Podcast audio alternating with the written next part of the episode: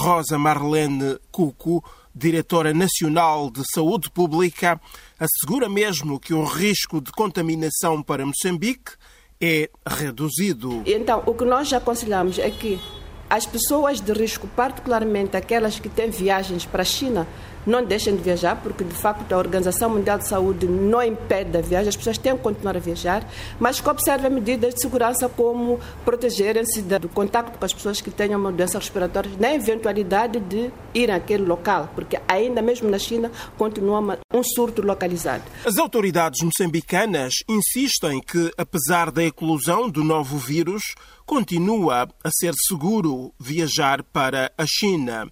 O Ministério da Saúde está atento ao evoluir da situação a nível global, em particular na China, e irá emitir com regularidade informação atualizada sobre o coronavírus, de modo a manter a sociedade informada.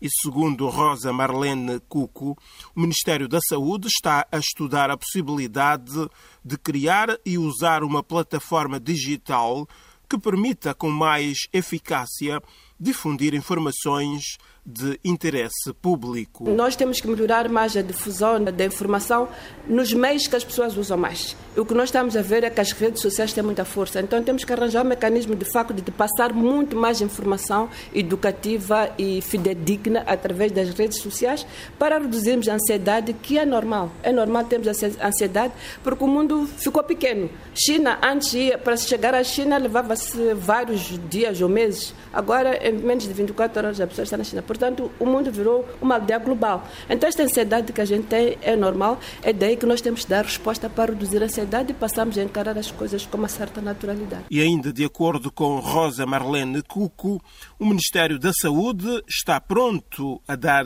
resposta caso surja alguém infectado, sendo importante o reforço das medidas de higiene individual e coletiva.